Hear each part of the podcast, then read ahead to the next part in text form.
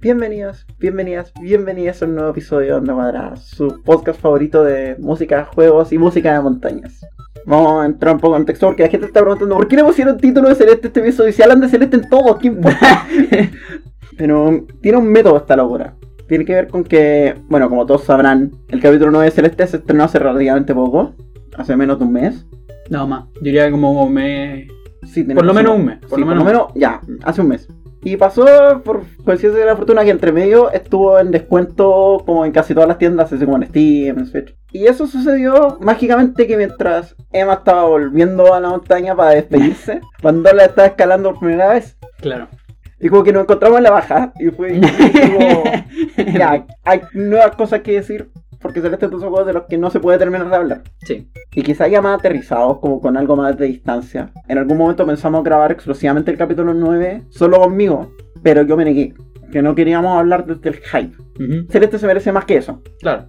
Tampoco hubiera sido una buena idea. Pensemos que cuando se grabó el primer episodio de Celeste de este podcast, se grabó un año después de que lo jugué, así que tampoco hubiera sido una buena dinámica.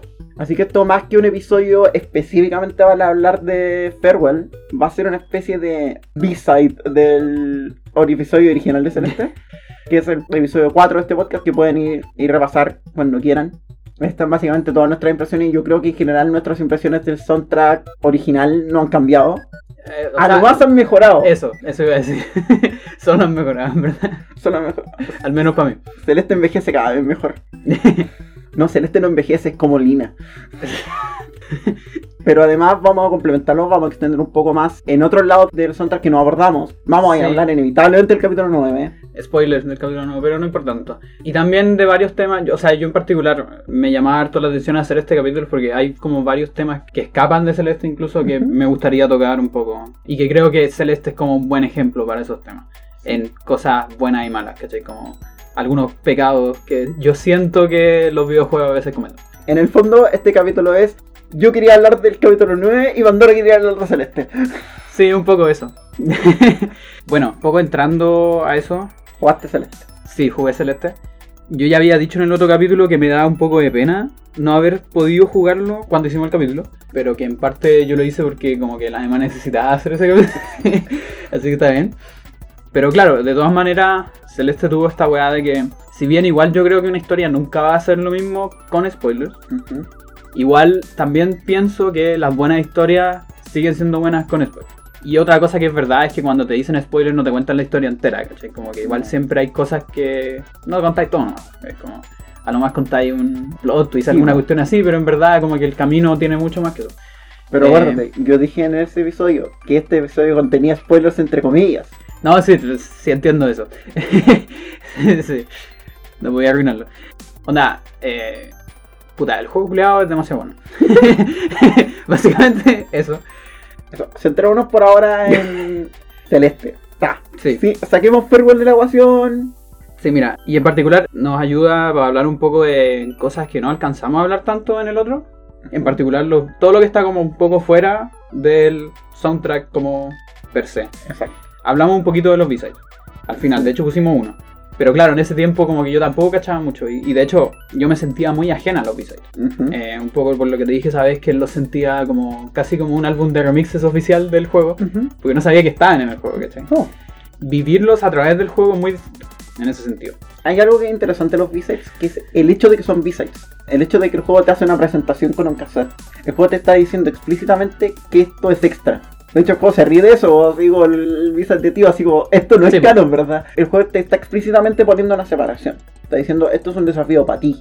Tómalo tú si quieres. Por eso mismo yo entiendo también que hayan traído otros compositores. Claro. Hayan nueve compositores invitados. nueve. Nueve. Cuenten bien. Corea está acreditada aparte. No es mejor, weá. Como que yo no caché al tiro que Corea era otra persona.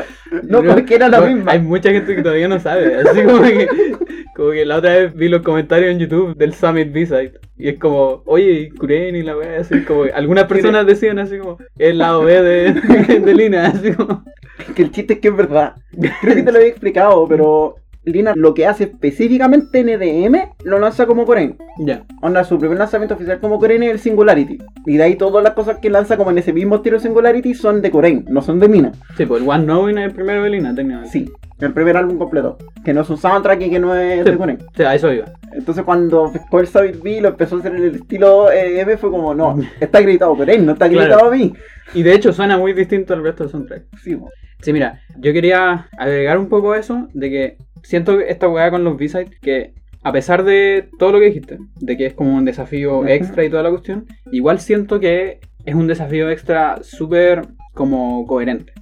Eh, por ejemplo, aquí algo que me gusta mencionar con varios juegos, está como, creo que estamos un poco acostumbrados a esta como mecánica de historia principal y side quest. Ajá. En especial con los RPG, como que pasa Sí. caleta. Que tenía así como ya la historia principal, toda la cuestión, podéis terminar el juego así como en un nivel relativamente bajo si queréis, como para el máximo que podéis llegar. Y después están como los super bosses, la weá imposible, la tontera. Eh, pero siento que cuando los juegos son capaces de hacer como una coherencia, como bien pensada y como redonda, respecto a esas como segunda aventura, siento que eso es como bien valioso. Celeste siento que hace eso bien y mal un poco, bien con los B-Sides. Y aquí voy a explorar un poco, y mal con los C-Sides y los Golden Wea. Ya, No, mira, es que yo estoy de acuerdo con los. Seasons. Y me voy a tirar un hot tip con los Golden Berries. ya, ok. Ya, mira, el, el tema con los B-Sides es que todo Celeste está armado alrededor de la mecánica, del, o no de la mecánica, del concepto de- del reflejo. Onda, la existencia de parte de ti, ¿cachai? La existencia de los espejos, la existencia del conflicto personal de Madeline, Ujú. ¿cachai? Toda esta cuestión, todo lo que es como con la depresión y la ansiedad, que siempre es como estar guardándose cosas, y esas cosas están en otro lugar, ¿cachai? En otro mundo, etc. Entonces como que siento que se lleva muy bien con esa idea, Ujú. ¿cachai? Como que tení este camino principal y un camino como alternativo reflejado en un mundo mucho más oscuro. En este sentido, lo oscuro es lo que hace sufrir al jugador, si querés. Claro. como ese tipo de cosas, ¿cachai? Entonces como que me hace mucho, mucho sentido. Y cuando tú habláis del lado B, como que generalmente habláis de una cosa como bidimensional, ¿cachai? Que es Sí, un po. cassette, un CD, alguna, el otro lado, ¿cachai? Yo voy a tirar aquí. No hay, no hay lugar para otro, pa' otro lado. yo voy a tirar no hay más lado. Las monedas, todo eso. claro. Voy a tirar aquí que hubo una novela en TVN que se llamaba La OB. ya me acordé. Ahora, wea vieja. Entonces, en ese sentido, desde el punto de vista de coherencia, siento que los lados se sobran. Y también tengo mis reparos respecto a mecánica. Algo que hacen muy bien los lados B, con la música y toda la cuestión, versus los lados A. Los lados A, si tú tuvierais la misma música todo el rato, no quedaría muy bien, porque tenéis toda esta dinámica, etc. Y lo- en general los tracks son más cortos del lado A. No pareciera ser cuando tú veis el largo de Resurrection, pero por los tramos que suenan en cada parte son más cortos. Sí. Pero, son, pero es a la vez porque los tramos están involucrados narrativamente, entonces Sí. tienen que avanzar en ciertos tiempos a medida que avanzas tú. Claro, en cambio los B-Sides siempre son el mismo, pero el loop es mucho más largo. Y eso se lleva súper bien con la dificultad porque está ahí. Y aparte que tienen mucha más energía en general. Salvo algunos, pero en general tienen como mucha más energía hacia el jugador como para enfrentarse a una, a una dificultad. Claro, es que o son mucho más energéticos, como casi todos, o son mucho más oscuros, como el del capítulo 2 y el del capítulo 6. El capítulo 6 en particular me llama mucho la atención, por eso fue el que pusimos cuando Mm. hablamos del anterior. Porque se siente más como una evocación, Sí, eso es cierto. como una memoria, más que un desafío que tienes ahora. Y eso es una interpretación muy interesante, sobre todo un tema que ya tiene mucho clímax emocional que es Confronting Myself. Y también por cómo funciona ese capítulo. Algo muy bacán de Reflection. Y yo creo que, onda, todos los capítulos son bacanes. y tienen como su propia wea. Y para mí, como que yo no puedo como decidir uno en particular. Pero algo que me hizo notar Reflection, porque durante esta semana estuve viendo un, un stream que hizo Matt con Noel y con. No creo que esa parte del equipo, no me parece. En donde hablaron de las versiones antiguas de, de Celeste. Vieron varias builds y cosas y también vieron varios insights sobre varias cosas.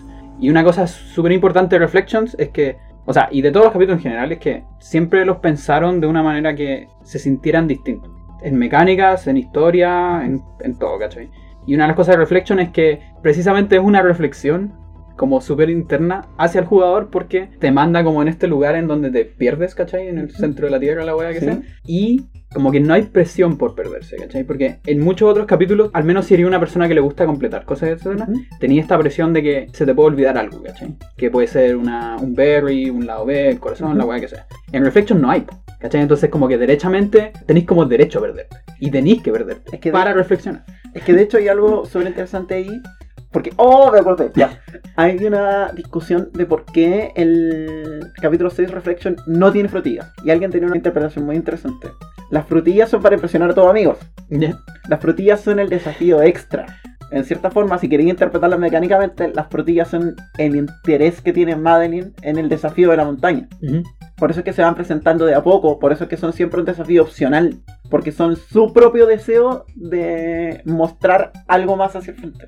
En el capítulo 6 Madeline ya no quiere escalar la montaña. En el capítulo 6 Madeline se rindió. ¿Por qué tendría que tener frutillas? Madeline ya no quiere impresionar a nadie. Obvio que no va a tener frutillas. claro. No, sí, pues, y, y en ese sentido, claro, creo que el B-side del lado 6, o sea, del capítulo 6 se ya súper bien con eso. Y antes de seguir hablando, yo creo que pondré un B-side. ya, ¿Puede ser? ¿cuál querí? Ya, yo voy a poner el Karma Mix. Qué del señor, bueno. el, del señor G. Es, mi- es mi B-side favorito. Aguante Cristalí. Sí, Crystal, eh, aguanta. Spoiler, creo que así fue como me enteré yo que existía Celeste. Ya. Porque a la que en ese entonces aún no era mi pareja, le llegaron las noticias de Celeste por Crystal Lee, Mm. ella la retuiteó, a mí me llegaron y así fue como yo terminé jugando Celeste. Brígido. Oye, pero no que te había dicho Lisol.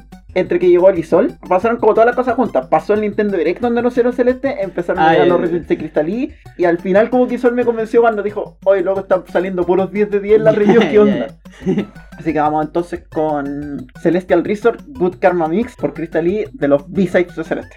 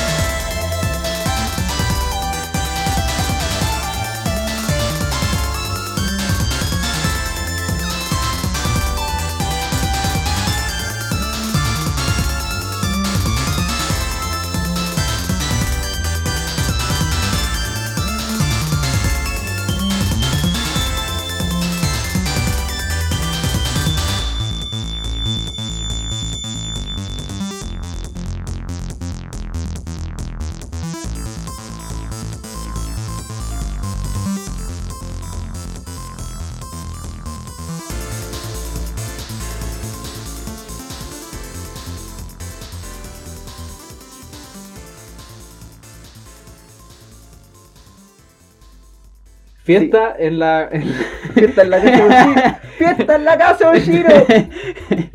Pobre señor Oshiro, estará bien.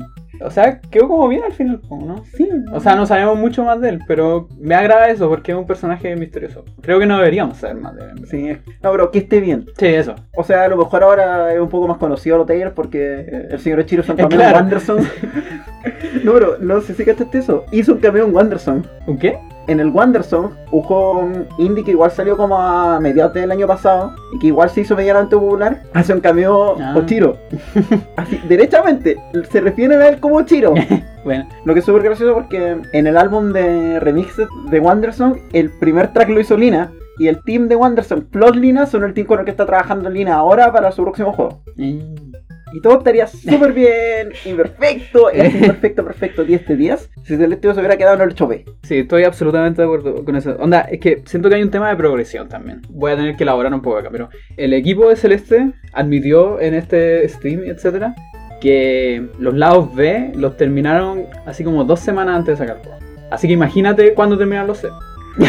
Ya, eso explica demasiado. Ahora, cuando digo terminar, los niveles ya estaban hechos, pero no estaban pintados, entre comillas. Onda, no tenían ningún asset. Todos estaban con assets del capítulo Ah, 1, ya. ¿cachai?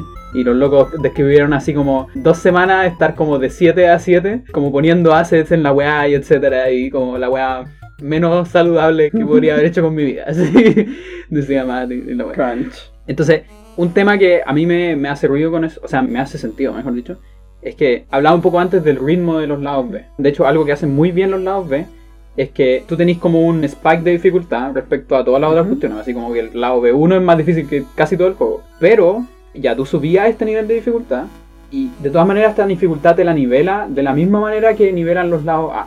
Hay una cuestión que hace Celeste que es que tenéis piezas con cierto largo y a veces tenéis piezas como que son muy difíciles, pero que son muy cortas. Y después tenéis piezas que son muy largas, pero son más fáciles.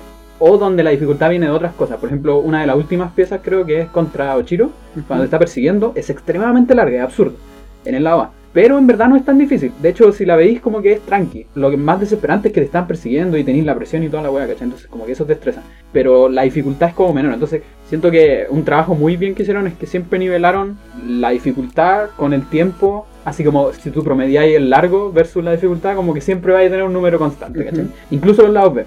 Los lados B también tienen subidas de dificultad en partes cortitas y de repente tienen una pieza más o menos larga, pero son menos difíciles que el resto del lado. El lado C rompe todas esas reglas, ¿cachai? Y eso es lo- a mí lo que me molesta un poco, de que tenéis dos piezas como realizables y después hay una pieza absurda que es más larga que la mierda y más difícil que la mierda y es como, ándate, así como, no, onda, como que a mí me molesta un poco eso, como que siento que encuentro un poco innecesario por eso, como, onda, si tú ponís como dos checkpoints más en las últimas piezas de todos los lados como que se vuelve más razonable. Igual no es razonable todavía, pero se vuelve más Sí. Es que- Mira, yo me he completado todos los lados C. Tengo autorización para hablar del tema. Yo completé hasta el 3 nomás. Yo estuve echando como un mes con el del 7. Y como que yo también estaría en esta parada de odio si no fuera porque el propio juego me dijo que guay estáis haciendo acá. Así como Sí, al final del 7 7 está diciendo, Como ¿Vos no- no te aburres?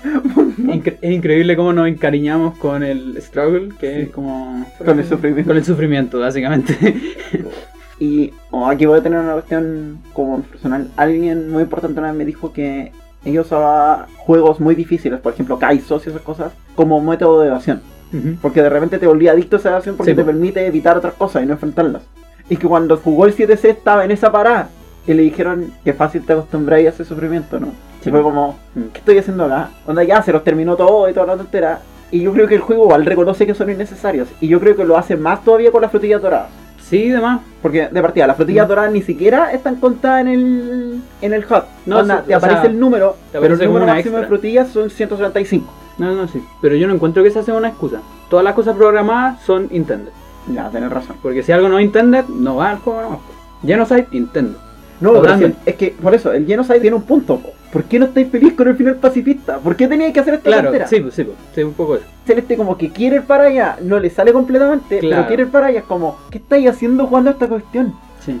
Es más sutil en ese sentido. Es que Undertale culeado es como que te dice todo en la cara. Es como, Sutileza que eso. La No, es que mira, Eh. Celeste tampoco es sutil, pero Celeste te lo dice una vez y clarito. Y claro, es- Undertale te lo repasa como 40. sí, está un poco chata al final.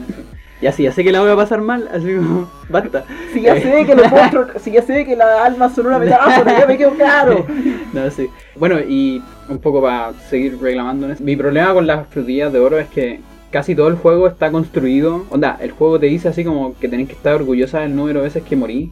Porque es una mecánica como principal del juego, ¿cachai? Y me molesta un poco que rompa con toda esa mecánica, que ya no tenéis que morir, ¿cachai? Como que no tenéis derecho a equivocarte, básicamente. Ese es mi- también es mi problema como con las piezas muy largas, es un poco eso. Ahora yo quiero rescatar la gran frutilla la frutilla ahora que yo creo que todo el mundo debería tratar de sacar, ¿La del primero? ¿No? la del primero sin dashes. Ah, Te podéis pasar todo el capítulo 1 a sin dashes, ok. sin un solo dash. Brígido. Y esa frutilla sí que vale la pena porque, bueno, yo soy muy, le tengo mucho cariño a esos desafíos de podía hacer esta Mm, cuestión sí, mecánica del juego. Desde el Super Mario 64 Battle Challenge, Ocarina of Time 100% en tres pausas. Y casi todos los low percent de casi cualquier juego. Sí. Mm.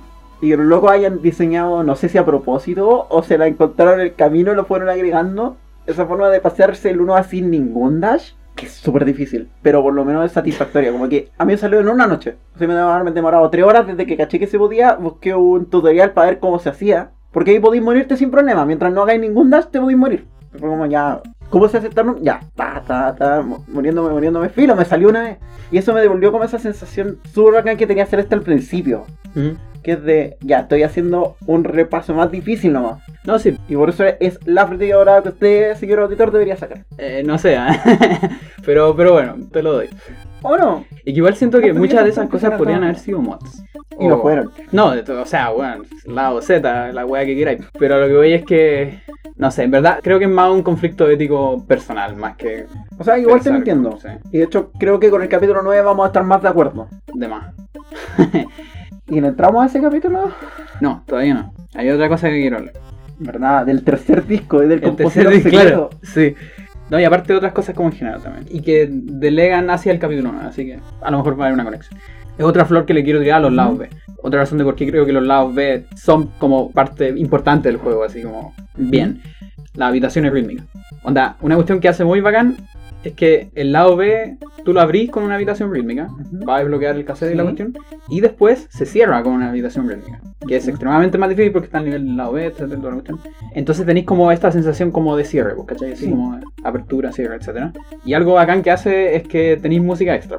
Lo que está diciendo la Emma delante es que me parece que hasta el 5, Seis. 6, Seis. hasta el 6, los hace Kevin Regami. Regami. De Power Up Audio. Sí, que es el, diseña- el diseñador de sonido del juego. diseñador de sonido. sí. Y él también, de hecho, hizo otras cositas muy chicas, así como algunas fanfarrias de cuando agarráis semillas, estas semillas que te hacen una frutilla, etc.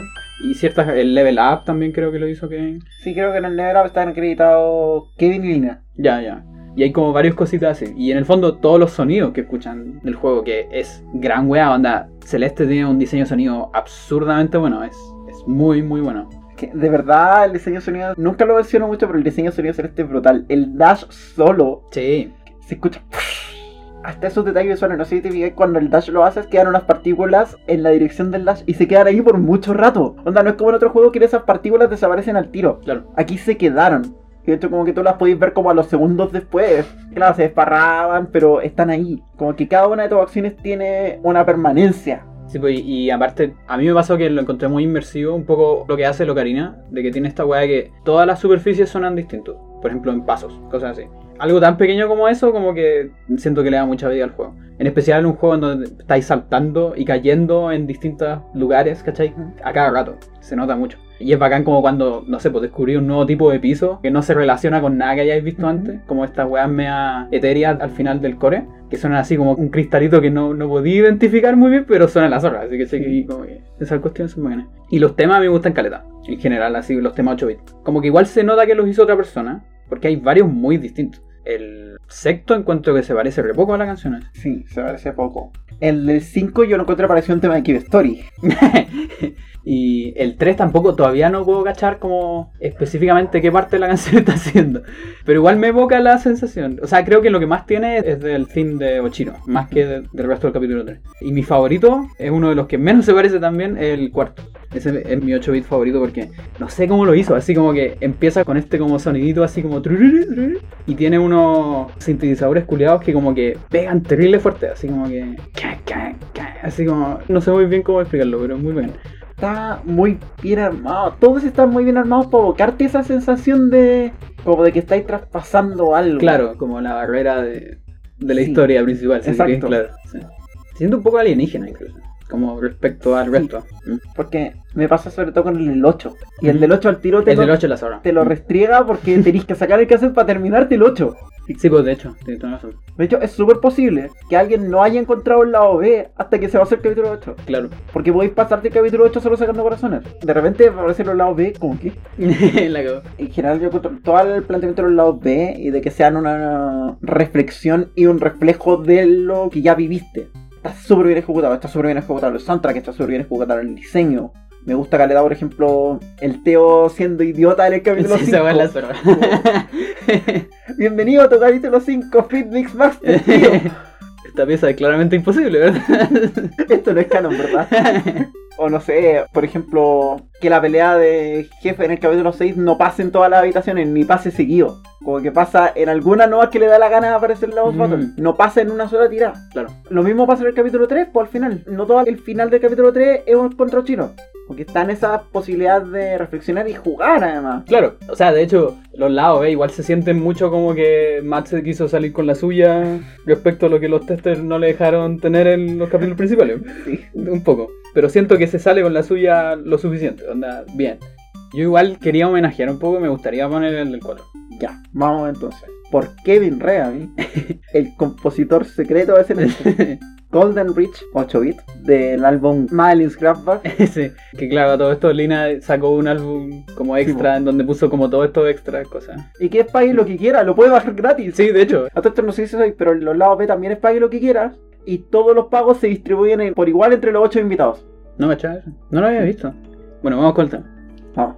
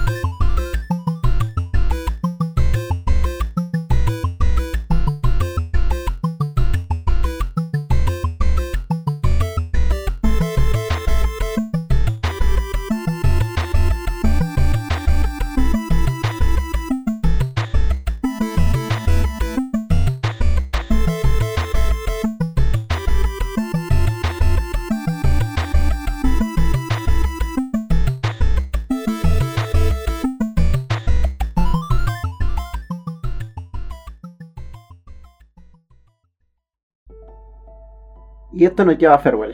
Sí. Y para Farewell yo creo que va a ser un poco más discutido en el sentido del contexto. Porque yo creo que el contexto de Farewell es importante. Versus lo discutido que podamos tener de opiniones porque yo creo que no estamos tan en desacuerdo como tú crees. Ya, ok. Voy a tener que explicar. No, recordemos que Pandora jugó Celeste recién. Cuando ella jugó. Sí, lo eso, jugó- eso yo creo que es un gran punto, de hecho. No jugó Celeste recién. Cuando ella lo jugó, Farewell ya había salido. Sí, salió como dos o tres semanas, y por eso yo decía que tenía más de un mes. Probablemente dos semanas. Empecé a jugar Celeste después de que salió el DLC. Sí, y Eh, la versión que bajaste Celeste venía con el DLC incluido. Eso, sí, básicamente. De hecho, No, pensaba que tenía que comprarlo, y de repente me paso todas las cuestiones, aparece el nuevo y es como, "Ah, buena". Ya, mira, hagamos algo. Independientemente de nuestra opinión de Celeste, yo creo que hay algo en lo que yo tengo que pedirte que estés de acuerdo conmigo. Ya, ¿qué cosa? Farewell tendrá que haber sido pagado. ¿Por qué? Que la cantidad de contenido que tiene y todo ese trabajo no se justifica para mí que sea gratis. Yo hubiera pagado tranquilamente 5, incluso 10 dólares. Pucha, aquí vamos, sosten- vamos a estar muy en desacuerdo, de hecho. Y sostendría mi opinión de las cosas que no me gustaron. Porque yo aquí vengo a decir que el capítulo 9 no es perfecto, ni siquiera es muy bueno. O sea, es que, pucha, mira, estoy de acuerdo en el tema como de esfuerzo, plata, todas esas cosas. Sí. Pero también creo que si hubiera sido pagado, creo que me habría gustado harto menos. Porque habría sido como definitivamente la experiencia que no buscaba de contenido extra de Celeste, pues, ¿cachai? Porque siento que el capítulo, onda, todo lo que es historia, música, arte, todas esas Ujú. cosas, como que están muy bien para todo lo que es Celeste. Cuando digo Celeste, es Celeste menos Seasides y, y Ajá, Golden cosas. Pero todo lo que es dificultad y ritmo del capítulo está diseñado para jugadores que llevan harto jugando Celeste. Creo que hubiera tenido hartos más problemas si hubiera sido jugador, al menos yo. Ahora, igual yo creo que pasa un poco por el hecho de que, aquí me va a tirar una teoría nomás, yo creo que el equipo está muy agradecido de todo lo que ha ganado, yo creo, y por eso no le importa que no sea pagado, ¿no? Es que de nuevo, mira, yo asumo derechamente que los locos esperaban que el juego fuera un éxito, se vendía 50.000 copias. Claro. Vendió 500.000. Sí, vos, ¿cachai? Onda, es un indie, partamos por eso, así, vos. No. Y llegó a los Game Awards y ganó mejor indie y todas esas cosas, ¿cachai? Entonces como que yo siento que por ese lado los locos como que filo, onda, y siguen ganando plata, onda, gente como yo sigue comprando el juego, ¿cachai? Sí. Hay gente comprando el, el OST de Firewall, ¿cachai? Entonces como que Weón, yo hoy siento día, que es como un buen regalo en eso.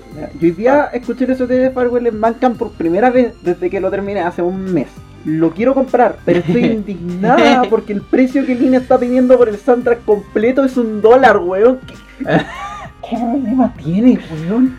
Ningún problema, pues sí, acuérdate que, o sea, algo que igual yo creo que es importante es que en general uno vive por necesidad nomás. Si tú no necesitáis plata, no necesitáis plata nomás, puede ser así Sí, simple. Onda, sí. como que eso lo decide la gente que vende, ¿cachai? Sí, y no que. Y yo creo que no está bien, onda. En especial si yo. Esto es algo que habló harto Matt en el stream. Voy a estar hablando constantemente de eso porque es súper importante. Matt, de hecho, igual tuvo hartos problemas para sacar Celeste. Así como pasando por muchas builds, etcétera, mucha ansiedad entre medio. Y él siempre, onda, como que él describía dos cosas. Primero que todo, uno, como que admitía como su privilegio, por así decirlo, de haber tenido la posibilidad de ser indie, full time y toda la weá, Pero también podía dar el insight de todo lo que es el mundo indie, que es básicamente sufrir haciendo juegos. Básicamente. Onda, sufrir más que todos los que hemos pasado las cosas de Celeste. Como que se entiende que una persona así no quiera andar como exigiendo plata por sus cuestiones, ¿cachai? Porque probablemente ya siente que ha sido remunerado por eso, Claro. ¿cachai? Y aparte, algo que tienen los desarrolladores celestes es que son muy, muy cercanos a la comunidad. Entonces también siento que en ese sentido sienten que han recibido mucho, ¿cachai? Eso es lo que se me ocurre. Mira, yo he tenido la oportunidad de interactuar directamente con Noel, por ejemplo. Ya. Porque el loco cachó que estábamos haciendo mods de Celeste Classic Ah, ya, para bueno. Cosas de Celeste 2018. Ya, Y nice. quedó como, como chucha están haciendo esto y de repente apareció en el Discord de Celeste Classic. Fue como, buena, y, y ya comencé esta cuestión. Y le aprovechamos de comentar que la versión de Celeste Classic en Celeste 2018 está mal porteada y tiene un par de detalles que no funcionan en la speedrun. Loco como, ya, piola, no me acuerdo si lo arregló o no. Pero bacán, es como, Sí, weón, son muy cercanos, onda.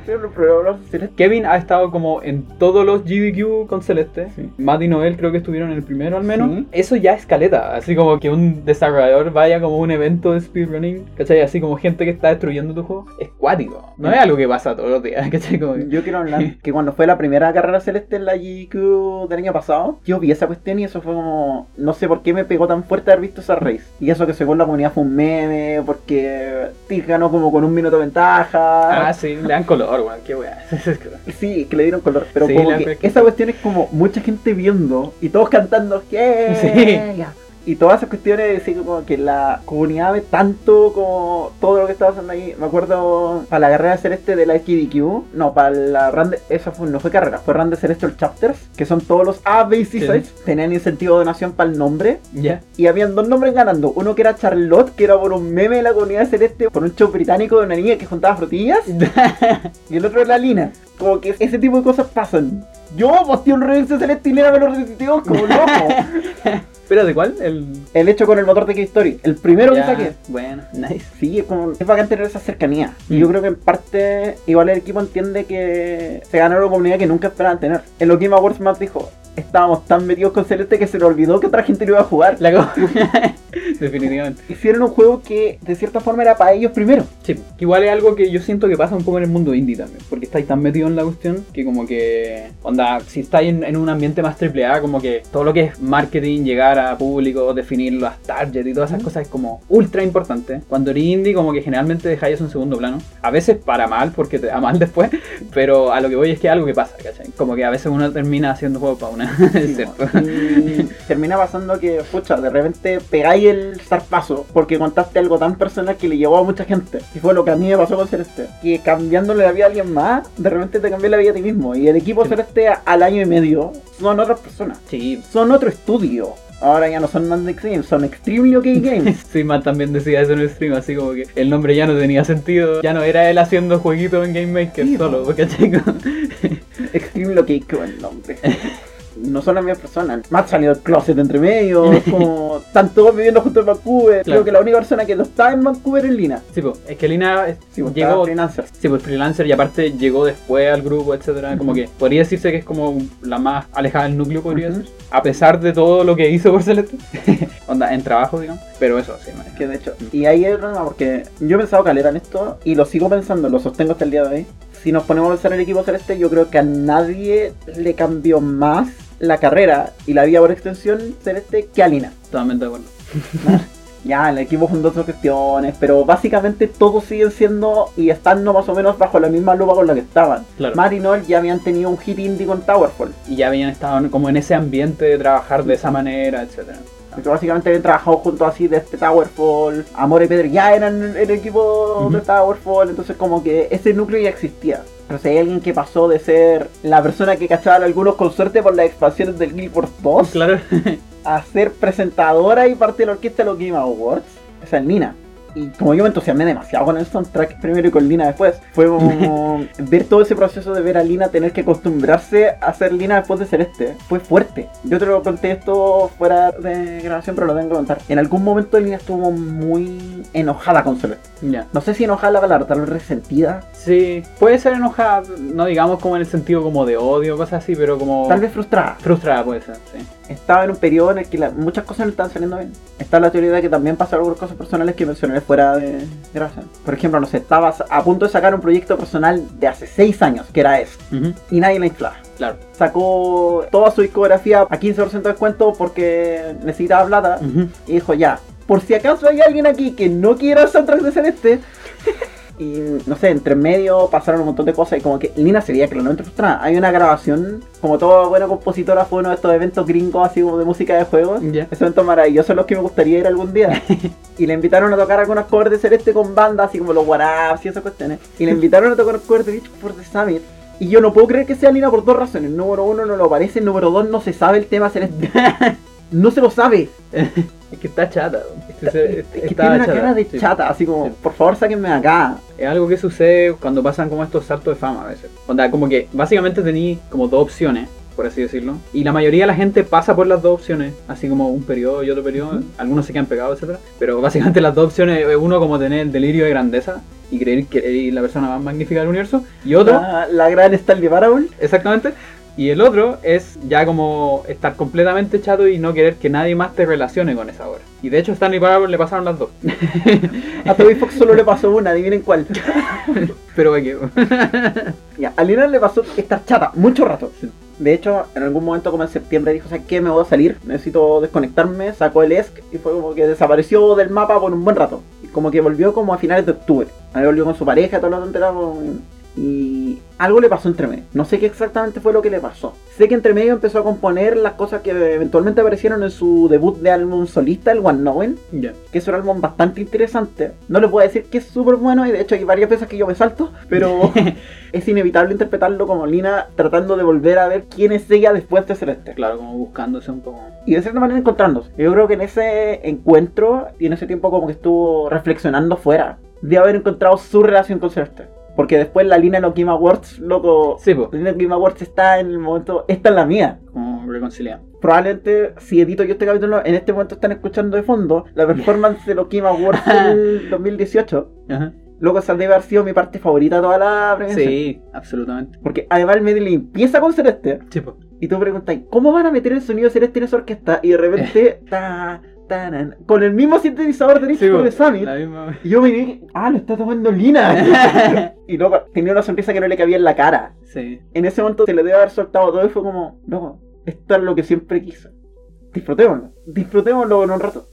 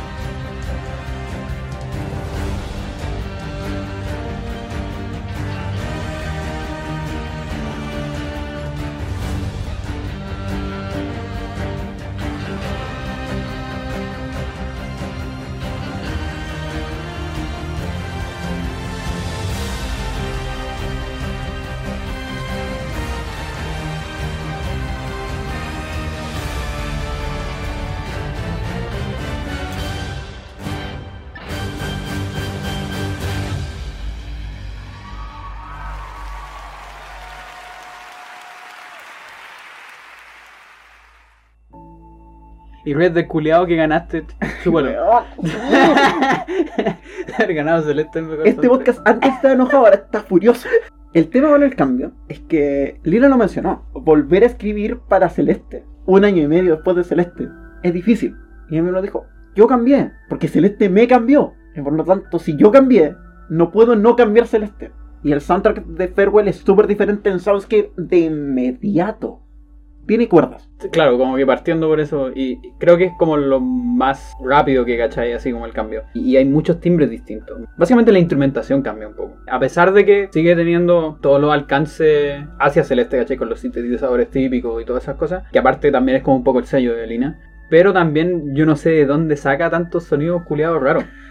Eso es algo muy bacán que hace Farewell, onda tiene muchos instrumentos extraños que son bacanes. Y varios también que a veces suenan un poco a tipo orquesta. Digo tipo orquesta porque no se refiere a como tocar en una orquesta, así con hartos instrumentos, sino que instrumentos que a veces se relacionan con que Las cuerdas tienen un poco de eso. Hay una canción que es derechamente como percusión de orquesta, así como estos tambores grandes, etcétera Pero lo hace de una manera como... Encuentro que lo hace de manera bien humilde, ¿cachai? Sin ser pretencioso, ¿cachai? Esa hueá la encuentro muy bacán porque es muy fácil ser pretencioso con hueá orquestales, ¿cachai? Entonces como... Que no te pase la zorra.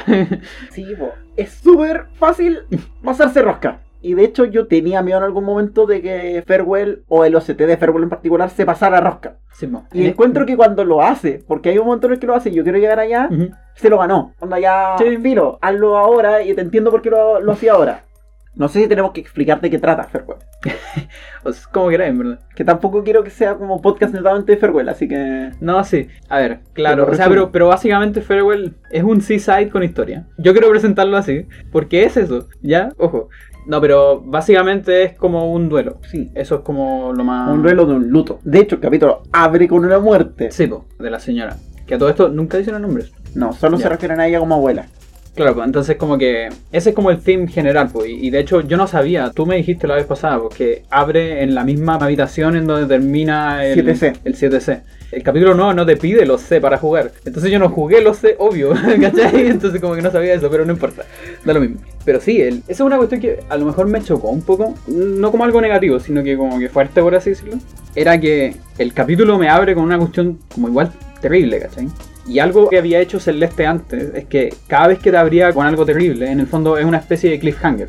Incluso un poco bait, si queréis, así como... Cuando te ibas a aparecer en el capítulo 5. Claro, ¿cachai? Entonces como que en el fondo genera esta cuestión en la jugadora que es de querer solucionar el problema, ¿cachai? El tema es que para solucionar el problema de Firewall tenéis que pasar Firewall y esa weá es como absurda, ¿cachai? Entonces eso me chocó harto, ¿cachai? Que me pidieran tanto para enmendar esta cosa negativa. Ahora, igual siento que es una buena metáfora en el sentido de que enmendar un luto, enmendar un duelo, todas esas cosas, de partida casi nunca se enmienda totalmente. No. Y es algo que requiere mucho tiempo y toda la cuestión. Pero siento que quizás se fueron un poco al chancho con la metáfora. Yo creo que se fueron un poco al chancho, pero yo no lo interpreto derechamente con el duelo. Ya. Yo lo interpreto literal con la despedida y quiero llegar a un punto. Sí, también. De lo que se trata Farewell es de Madeline obsesionada con no querer dejar ir.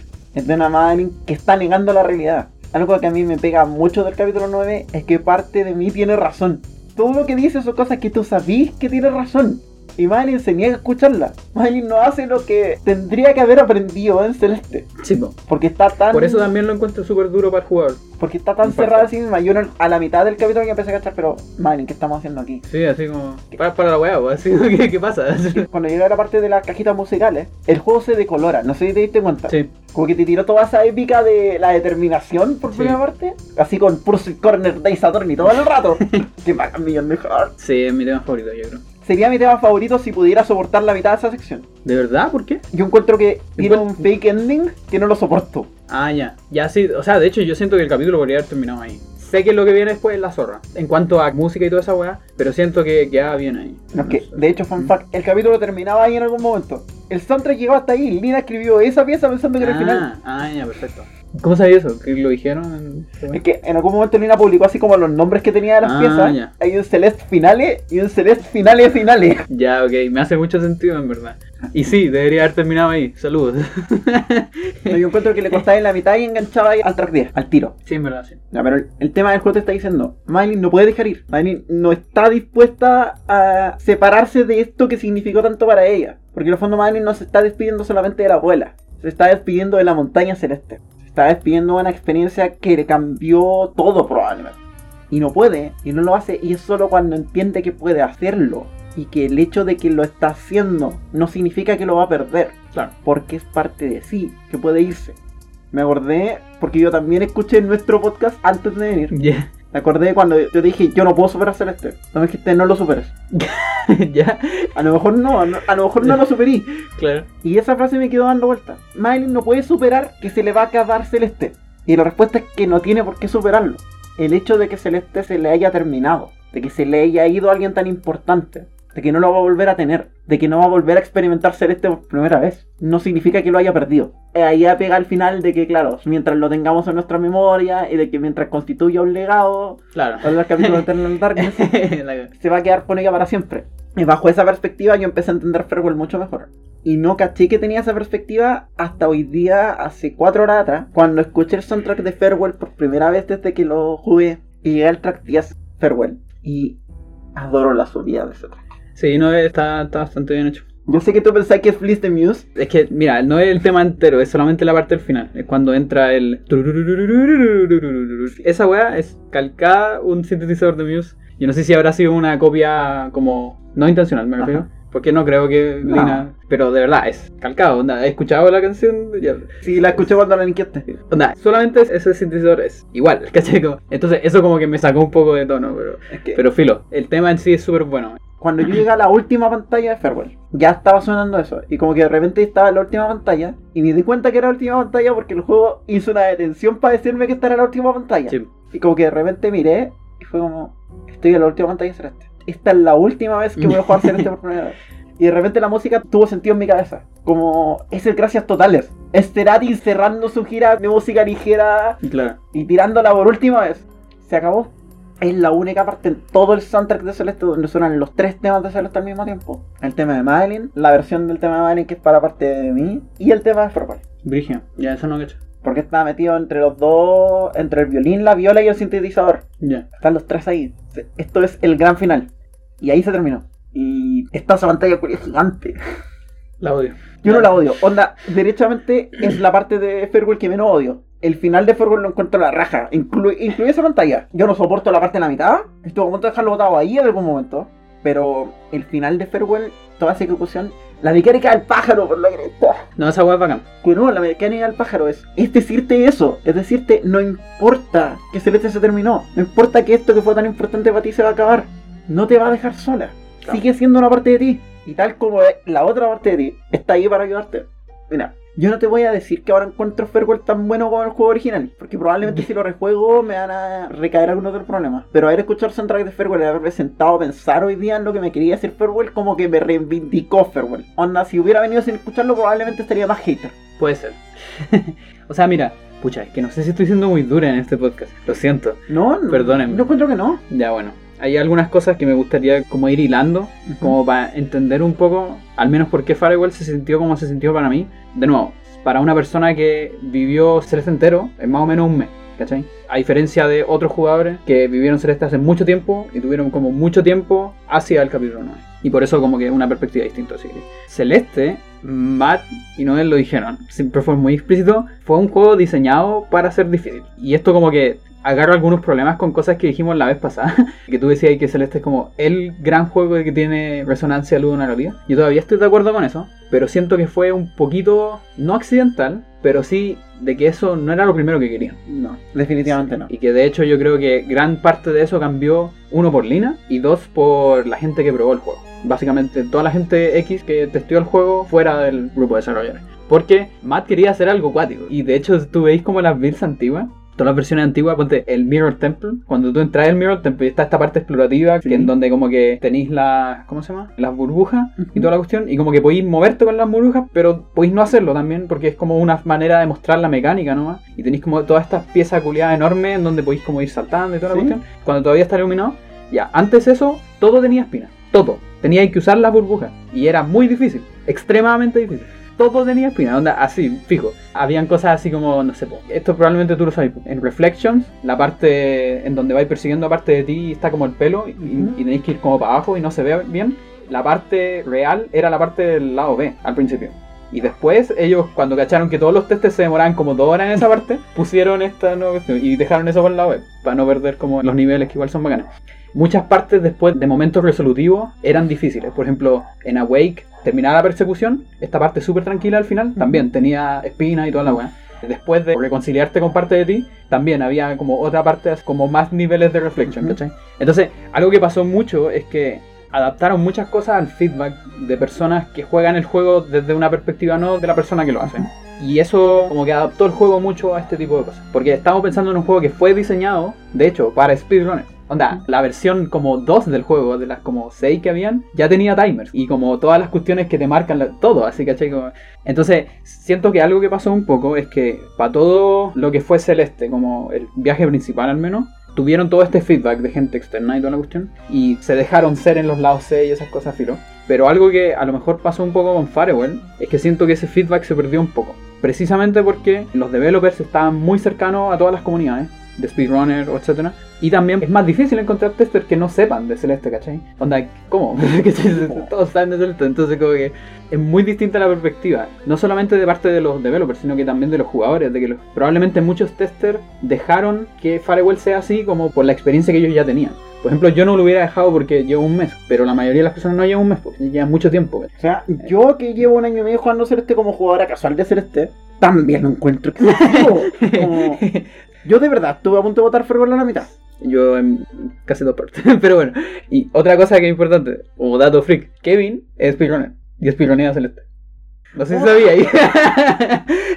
De hecho, él descubrió muchos skips y muchas cosas antes de que otras personas lo hicieran. Pero nunca le dijo a nadie porque es desarrollador, claramente. Lo sabía, güey. Lo hizo durante el playtest. Ahí como que no entendí muchas cosas. De hecho, también speedruneó Firewall antes de que saliera Firewall, pero bueno. Sí, güey, su tiempo era como dos horas y Sí, media. era como- Dicho todo eso, como que siento que eso a lo mejor le jugó un poco en contra. En el sentido de que tú no percibías el mismo ritmo que el resto de Celeste. Porque a mí algo que me pasó es que, por ejemplo, ya mira, la mayoría de los temas me gustan caleta. Pero, por ejemplo, hay un tema que se llama Joy of Remembrance, que es un tema un poco conflictivo para mí. Es como bastante feliz, por así decirlo, en la mayor parte del tema. Y después como que recae una parte como más... Sí. así como, chucha, ¿qué pasó? Así, Ujú. Y el tema es súper bonito. Y como que los instrumentos son bonitos y toda la cuestión. Sí. Pero a mí pasó que estuve tanto rato pegada en tantas piezas y tantos lugares con esa música que la terminé odiando. Y lo mismo me pasó con mucha parte del soundtrack. A mí eso me pasó explícitamente con Beyond the Heart. Yo creo que si no fuera por eso, Beyond the Heart sería mi favorito del soundtrack. Pero no puede porque en el momento en el que yo estuve a una respuesta de alguien que me dijo que yo estaba en la última pantalla de esa sección, que si me hubiera dicho que no era la última, yo rechuiteaba ahí y que de verdad era la última porque si no lo hubiera pegado a esa persona. Ya. Si no hubiera sido por eso, yo hubiera cuiteado. Y loco, el Lin haciendo Isatorni. Tienen que haberlo hecho muy mal para hacer que yo no quiera escuchar eso. Si me preguntáis a mí como diseñadora, creo que podrían haber, haber hecho algo así como hacer el capítulo 9 y hacer el capítulo 9 B y C y meter toda la weá imposible en el B y C, ¿cachai? Y que el A sea más difícil que el core y a lo mejor nivel, no sé, pues B2, filo. En verdad para mí es solamente un tema como ya dije delante, el arte del capítulo es la zorra. Algo que me impresionó muchísimo en Firewall es cómo los culiados, perdón, cómo los desarrolladores después de haber hecho todo lo que hicieron en Celeste, esta cuestión de que todos los capítulos se sienten y se ven distintos, los artistas igual pudieron hacer nuevos espacios, nuevas formas, nuevas cuestiones. Y Eh, se le nota el presupuesto. Sí, de todas maneras. Se les nota, metámosle un poco más. Tiene Sí. retratos nuevos, tiene un montón de Ah, nuevas sí, pues, animaciones. No sé exactamente, pero la estética del capítulo está parcialmente basada en un capítulo no usado. Ah, no cacho. Hay imágenes de Power Up Audio que muestra Celeste en builds anteriores y hay una que muestra una estética así como en un piso con estrellas, muy parecida a la idea base del de Farewell, pero nunca nadie cachó de dónde venía. Y además alguien encontró una sala muy parecida a esa en el editor de niveles que viene incorporado la versión de PC. Ya. Entonces fue como, a ver, a ver. Y probablemente de ahí salió, porque internamente esta cuestión se llamaba Lost Levels. Es decir, probablemente era un pack de nivel adicionales nomás de cosas que no usaron. Claro. Sí, ponte, esa es otra cosa que me causó un poco de ruido. Ah, lo siento, no me detengo. Es que, y por eso siento que se habría llevado mucho mejor separándolo en lados distintos. Todos los capítulos tienen esta cuestión de que introducen mecánicas nuevas, que tienen sentido con la historia y toda la cuestión, y que en el fondo el capítulo gira un poco en torno a esas mecánicas a veces. Algo que me molestó un poco el Firewall es que esas mecánicas las vi más o menos hasta que empieza el Wave Dash. Hasta ahí como que iba bien con el tema de las mecánicas, y después como que se olvidan, como que no hay. Hasta, no me acuerdo bien hasta dónde, como Reconciliation parece Sí, que vuelven las mecánicas de nuevo, que son los pescaditos y esa cosa. Y entre medio de todo eso es como Ahora lo entiendo más con la metáfora que tú me dijiste. Es un poco Madeline no queriendo dejar todo lo que ha hecho, ¿cachai? Y por eso está como pegada en todas esas mecánicas. Ya, ok, entiendo la idea, pero siento que se fueron un poco al chancho, ¿cachai? Yo creo que, mira, insisto, hay una sala donde aparecen todas las plumas y donde te aparece el pájaro y la música hace un fade out. Yo corto esa parte ahí y me voy derecho a la parte por las cajitas musicales. Si le saco toda esa sección entera, Yo había Farewell, sacado las cajitas también. Cajitas culiadas. Son cuatro colores y tienen espinas, todo. Y... Está chatísima del chin, chin, chin. Está tan chata, man. Lo siento. vamos a culpar aquí a Matt. Matt tiene la culpa. Maddie Kevin, porque Kevin es speedrunner. Te que le dijo así: Oye, ¿tú crees que esta weá es muy difícil? No, está bien, déjalo. Pero déjame preguntar. No, te quedas en contra de no, No. No, pero fuera de eso, pucha, yo igual tengo que cerrar con esto de que, puta, Celeste igual me cambió la vida, caleta. Y de hecho, Celeste me hizo un poco, más o menos lo mismo que me hizo Undertale, pero mejor, probablemente. En verdad no importa quién lo dijo mejor o peor, pero yo también soy diseñador de videojuegos, saludos. Y también tengo los mismos problemas que han tenido todos estos indies. Y uno de esos grandes problemas es la motivación, como creer que lo que está diciendo puede funcionar o no, etc. Y estos dos juegos como que me han dado la energía suficiente para seguir en el fondo. Precisamente por todo lo que entregan y por el hecho también de que estén hechos por indie y todas esas cosas. Y es como algo bien importante para mí y eso. Y cerrando en general, yo me voy a quedar con esa idea de Farewell al final. Te está bien no dejar ir, pero no está bien no dejar ir. quiero explicarme. Yo sé que suena chistoso, pero quiero explicarme. No está bien apegarse, no está bien no soltar la cuestión, porque de cierta manera no soltarla, rehusarse a respetarla, rehusarse Claro. a que vuele. Vi lo que hiciste ahí. Yo derechamente creo, porque lo venía pensando y de repente lo pensé. Farwell, con todas sus pifes y todo, no es Deltarune. Y estoy siendo honesta con esto, Pero sí, yo no sé. Es el Genocide, pero no es Deltarune. ¿Y por qué digo que no sí, es estoy Deltarune? absolutamente. Porque Deltarune se rehúsa a soltar Celeste. De hecho, Deltarune podría, Undertale, no sé. porque Deltarune Mm. podría soltar Undertale. Pero al último minuto dice, no, no me interesa soltar Undertale. De hecho, todo lo que hicimos antes de esto, vale, callampa. Esto es Undertale, quédense por eso. Yo sé que a usted le gusta Undertale, ¿eh? A hacer un fanfic de Undertale. A hacer un fanfic de Undertale y después botarlo a la basura. De mi propia historia. Y para mí Farewell con todas sus pifias, porque las tiene. Es lo contrario. Y es impresionante para mí porque si es difícil para mí abandonar Celeste, de haber sido mucho más difícil para el team. Ah, sí, po. De haber sido súper difícil pensar en vamos a votar un juego que nos cambió a todos nosotros. Que nos cambió al hacerlo y que nos cambió al, al lanzarlo. Y de haber sido súper difícil decir, y de hecho se nota que no lo hicieron bien. Decir, ya, Farewell se terminó aquí, listo, no hagan nada más. Porque está esa sensación constante de querer retocar tu obra, de querer Sí, po. decir, no, aquí sí, ahora se terminó, ahora está bien. Y de hecho se nota que fue muy difícil porque no le sale bien. O no le sale, ni siquiera es que no le salga bien, no le sale al estándar que se setearon ellos mismos con esa obra maestra que es Celeste. Mm. Pucha, quiero seguir, pero antes quiero poner un tema, porque creo que hay que poner un tema, no he puesto uno. Sí, ya. Vamos con Beyond the Heart. Ya, dale. De verdad, Beyond the Heart sería mi favorito si no fuera por... Sí, tranquilo, lo entiendo. Así que escuchemos Precinct Corner por Lina Rain, es decir, del soundtrack de Celeste Farewell, por Lina Rain, con participaciones en el violín de. Siempre se me olvida el nombre. Pero búsquenlo, está acreditada. O lo decimos a la vuelta. Sí. Beyond the Heart.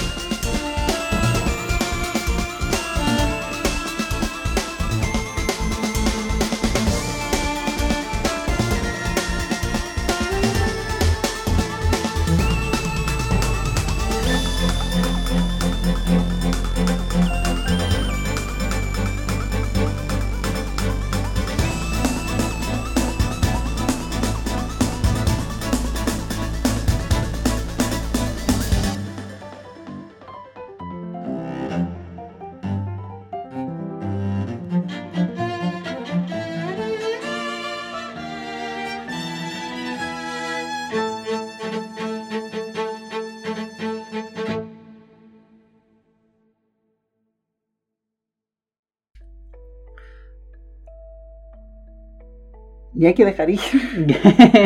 Pero no sé cómo se supone que queremos cerrar esto. Creo. Aunque no sé si tú tenías algo más que decir. O sea, hay algunas cosas. Quería hablar de los últimos temas más que nada, en verdad. Como cuando ya se termina Firewall. Bueno, está el tema que habláis con la señora. Y después de eso. Está ese tema. Esa de- parte mejor. Lo siento. Bueno, hay que hablar del final de Farewell. eso, amigo. A continuación, spoilers del final de Farewell. No nos vamos a callar nada, sobre todo el tema que dio muchas vueltas por Twitter. Como siempre lo subimos, todo este capítulo fue un sueño. Madeline no es capaz de enfrentar la realidad. Y se lo dicen. Y al hacerlo está dañando a otros. Y cuando finalmente logra despertar, se encuentra sola de nuevo. Sabiendo que fue la última vez que pudo hablar con ella y que eso es todo. Y enciende su PC con teclado mecánico porque Madeline es una nerd. y empieza a hablar con Teo. ¿Tú jugaste la versión en inglés? Sí. Long time no see Strawberry. Oye, sí. Ese es el Power Move, weón. sí, yo también estaba así como, a ver, así A como, ver, a ver. ¿pasó algo más entre estas personas? ¿De qué me perdí? Yo también quedé como, a ver, a ver, ¿qué está pasando acá? Es que tú no le decías Strawberry a cualquier persona. Sea, igual pueden ser amigos muy cercanos. Mira, yo siempre he tenido el headcanon. Se supone que pasaron las vacaciones juntos de acuerdo a lo indicado en el capítulo 8. Yo siempre he tenido la teoría de que en algún momento pasó algo entre ellos, pero terminaron bien, ¿cachai? Sí, eso es lo bueno. Son amigos. Sí.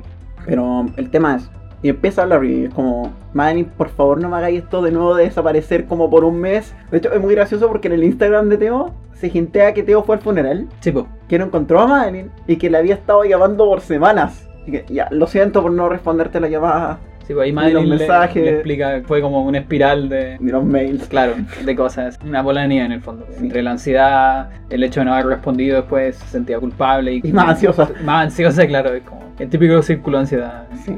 Que no es que lo haya vivido, ¿no? No, para nada. Y claro, suena este tema que es como Bobo y Bobo. Sí, creo. ¿Averiguaste qué significa? No, pero tengo la teoría. Es que significa abuelo y abuela Sí, bo. en portugués. Así que al parecer, supongo que Teo es portugués, no sé. Sí, po. Es que de hecho, eh, Teo le dice Bobo en algún momento en alguno O brasileño. Sí, po. Teo es brasileño. Sí, Teo- ya, perfecto. O de ascendencia brasileña, Sí, no me acuerdo. al menos, Realmente sí. los papás son brasileños. Ese tema es básicamente Madeline Antio, pero con el tema de Farewell. Sí, y con el espacio.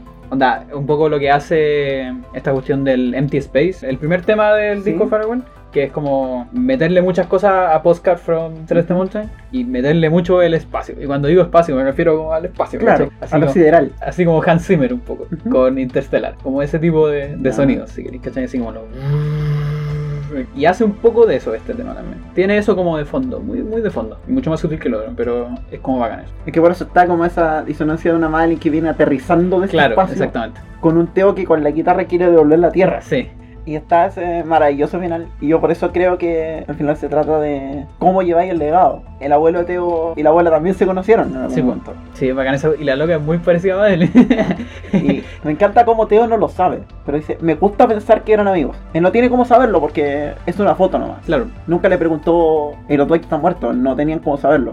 Pero está ese, me gusta pensar eso. Me gusta pensar que a lo mejor significaron algo el uno para el otro, tal como nosotros. Y ahí está de vuelta esa idea del legado, de no nos hemos perdido, no hemos desaparecido mientras nuestra memoria continúe. Mientras lo que significamos y lo que hicimos para los demás exista. Que es farewell.jpg. sí. No es bueno apegarse y rehusarse a la realidad de que las cosas se terminan.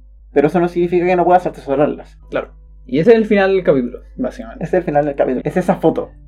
Y yo creo que pueden terminar el podcast aquí si quieren, pero yo quiero seguir hablando un poco. Porque creo que podemos hablar un poco de las teorías del capítulo.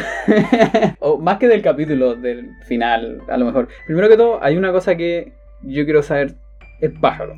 ¿Tú crees que es parte de la abuela o es el abuelo de Teo? Es que yo no creo que sea parte de la abuela. Ya, Ni tampoco creo que sea el abuelo. ¿no? ¿Y qué es? Yo no, voy a tener que pensarlo literalmente. Esto es un sueño. No, no, pero el pájaro está en No, la montaña, po. Y ayuda a Ya, Madeline. es que eso es algo que está. Y aparece en, en muchos artwork con la abuela, sí.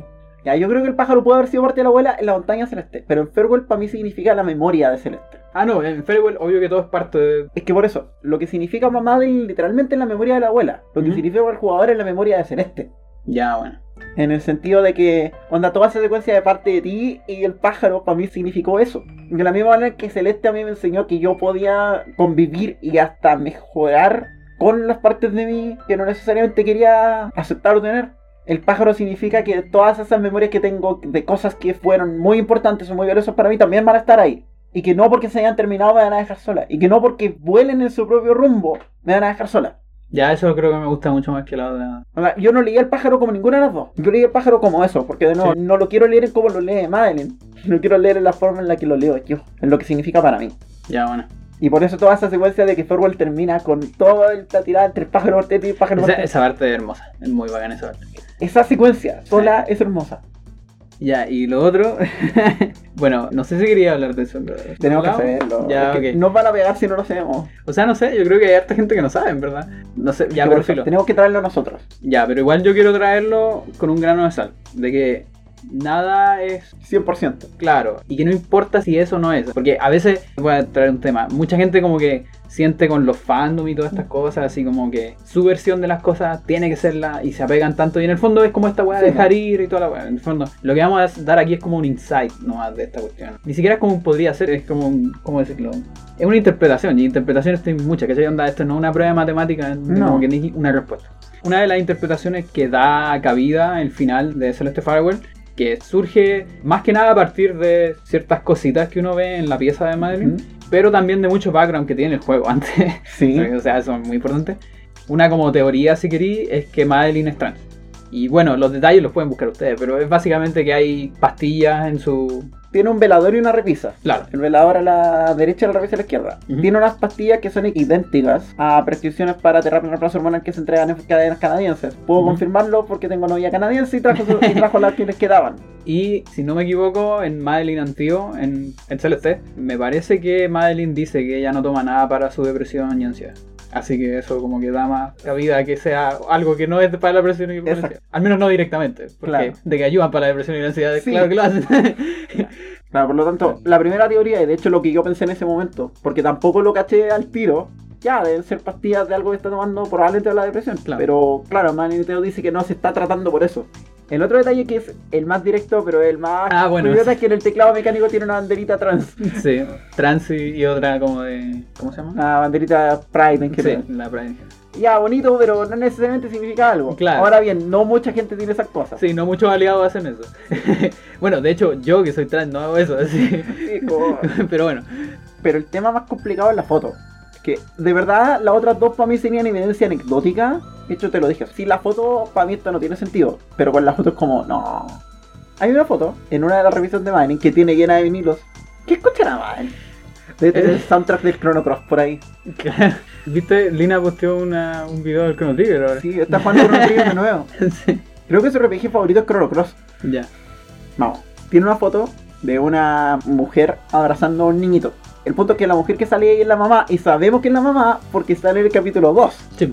Sabemos de otras imágenes que están en el Instagram de Teo que la familia completa de Madeline son la mamá, el papá y dos hijas, Ya. de las cuales una es Madeline. Y lo sabemos por el mechón. Claro, sí, cierto. Si usted quiere reconocer a Madeline, el mechón. De hecho, yo voy a decir mi mayor repudio a todos los, todos, y cada uno de los cosplays de Madeline que he visto que no tienen el mechón. Igual son difíciles de hacer. Sí, pero por favor, como, denme uno con el mechón que les cuesta. ¿Voy a tener que hacerlo yo? Sí. Ya tengo la peluca. La compré hace como un año, no pude terminarla por razones económicas. Bueno. Y el niño, porque es un niño. No, O si sea, te mira, esa foto. digamos que es un género no conforme. general, género porque no mira, igual como que Ya, sí, sí, entiendo harto a la gente que dice así como, ah, quieren que todos los personajes sean trans. Y como que si usáis solo la foto, igual como que podéis caer un poco en eso. Sí, como sí, que perfectamente puede ser una mujer que simplemente no conforma los cánones. Ujú. El tema es como cómo se relaciona eso con las otras como pedacitos de evidencia. si. Y también el hecho de que, digamos, los desarrolladores tienen un background, ¿cachai? Sí, Respecto po. a eso. Y, ¿para qué estamos con weá? Onda, como que casi todo celeste como que grita trans. Onda, calladito. ¿Cachai? Como que si tú no le das cuenta, pero onda, partamos porque las habitaciones rítmicas, los cuadrados son rosados y celestes. Así como, ahí, Yo- ahí hay un montón de cosas como... Yo una vez le dije a a Lisol, en una conversación de las tantas que hemos tenido de juegos, porque estábamos hablando de juegos queer, de que los juegos queer suelen ser súper explícitos cuando son queer. Sí, de hecho la gente reclama cuando son explícitos. Y cuando no son explícitos también reclama. Es Sí. como... No, pero en general Pero el bueno. juego queer como que es queer así explícitamente, Sí, po. y como que Sí. en algún momento te lo grita en la cara Claro. porque si no, no lo es. Y lo que yo le decía como medio en serio, medio en broma en ese momento, era que si Celeste lo hubiera subido un poquito más el volumen, sería el juego queer más exitoso de la historia. Claro. Y después jugué Farewell. Y fue como, oh no. Pero sí, a mí me gusta que sea sutil y que en el fondo sea como esta weá interpretativa. Cuando nosotros decimos esto, como que no es como que. Sea. O sea, claro, no es como que sea. Y tampoco. Porque sé que hay gente que se siente así, por eso quiero hacer este alcance. No es como que estemos transformando a todas las personas en trans. No, no es esa la idea, ¿cachai? Como a veces hay gente. que- Pero no importa. Pero sí hay otro tema trans que yo quiero tocar. Hay algo muy interesante en prácticamente todos los coros y todas las voces que tiene Celeste. Ajá. Me voy a referir a algunas en particular, particularmente Reflection, Ujú. la voz de fondo, etcétera. Todo lo que es la parte hablada de In the Mirror, of course. Ajá. claro que sí, perdón. Y las voces al final de Firewall, del tema Firewall. Sí. Yo quiero hacer como un agradecimiento a Lina, porque algo que tienen estas voces, aquí yo voy a hablar como desde mi perspectiva, generalmente nos encontramos, ya habíamos hablado en Zelda, etcétera, con voces binarias, en el fondo. Que tenéis como este coro que podéis decir que es netamente masculino, netamente femenino, etcétera. Pero hay algo que está como poco explorado, que es como un poco como el espectro no binario de la. Ujú. Y que, pucha, yo como que doy las gracias en el fondo que Lina se haya dado como la libertad de cantar ella, ¿cachai? Porque igual encuentro como bacán eso, es como una parte como poco explorada, ¿cachai? Onda, es algo con, con lo que nosotros tenemos que vivir, es parte de ser trans, pertenecer un poco a esta parte más no binaria de lo Sí, femenino, si queréis. Y me encantó que, que ella dejara todas esas expresiones. Sí, po. Porque de hecho tú escuchas esas cuestiones y se escucha como un poco más ambiguo, si queréis, ¿cachai? Y es bacán, no sé, mí me gustó. Ahora como que me hace muchas conexiones para atrás. El tema de la voz es tema para personas trans. Sí. para mí grabar un podcast, el principal problema de grabar un podcast es que yo tengo que escuchar mi voz. para editarlo y para grabarlo. Y pucha, yo siempre me acuerdo de esto porque, oh, ya ahora un montón de cosas que no sentido. no sé si yo te conté. Bueno, ustedes probablemente no saben. Yo no sabía que Lina era trans. Yo tampoco, hasta lo que me acuerdo, al menos yo. Yo tampoco. Pero el tema es, a principios de febrero, a mediados de febrero, no me acuerdo la fecha, Lina subió un video súper corto que se borró de su Twitter. Que es un video donde ella sale hablando frente a una cámara. Y yo me acuerdo haber visto el video de una vez. Y yo creo que no lo vi entero. Ya. Y el tema es, empieza hablando, hola, yo soy Lina. Y la razón por la que estoy grabando este video es porque quiero que escuchen mi voz, porque mi voz va a empezar a salir en entrevistas, va a empezar a salir en podcast. Y necesito que escuchen mi voz antes de eso. Y empiezo a hablar de que en algún momento a ella le complicaba mucho su voz. Y de que fue un proceso para ella entender que las voces no están ligadas a los géneros. Y como que creo que yo no alcancé a llegar a esa parte. Onda, yo creo que si hubiera llegado a esa parte hubiera entendido un montón de cosas mucho Claro. antes. Porque claro, no lo vi en ese momento porque lo debo haber pescado en la pega y cuando Claro, caché que pero- Lina estaba hablando en serio fue como ya lo claro, voy a así como, ah, espérate. No, espérate, mejor lo veo más tarde cuando Claro. tiempo y cuando había salido la pega, Lina ya lo había borrado, entonces fue como- claro. Y claro, después caché que eso fue lo que estaba hablando. Recuerdo que ella comenta que eligió específicamente ese tipo de voces. Creo que tenía que ver con el hecho de que eran voces más... Ahora estoy pensando como en algunas de las voces que aparecen en Eternal, Ya. pero que tienen que ver como con ese rango del- de la expresión más primigenia. Así que pero ahora que lo pienso desde el género, también tiene que ver con eso. Esos son voces que no necesariamente, que de hecho no están exploradas en videojuegos. Sí. Onda, la última vez que debo haber escuchado eso fue una cosa parecida de haber en el Super Arrange de Last Run, no, de Letria 963. ¿Por qué decir Run Legacy? Spoilers. claro. Pero son voces que no están exploradas, son voces que no se utilizan. Pero eso no significa que no merezcan ser escuchadas. No, y, y tampoco es como echarle. O sea, no es como para decir así como, no, pongan más voces. Así. No, no, a lo que voy es como que. En el Pongan fondo. más voces en soundtracks de videojuegos, cobardes. claro, claro. No, de hecho, yo, yo nunca digo las cosas en ese, en ese tono, sino que es más como. Solamente que quería hacer notar el, el gran trabajo de Lina, en el fondo, así como de, de darse como la valentía de hacer eso, ¿cachai? En el fondo. ¿Por qué eso? ¿cachai? Es como- que hay tanta valentía en el soundtrack de Celeste en general. Hay tanta Sí. valentía en Celeste en general. Pero en el soundtrack hay algo. Ese soundtrack es ridículamente personal. En el final del podcast anterior lo dijimos. El soundtrack de Celeste no lo podría haber escrito una persona que no fuera Lina Rey.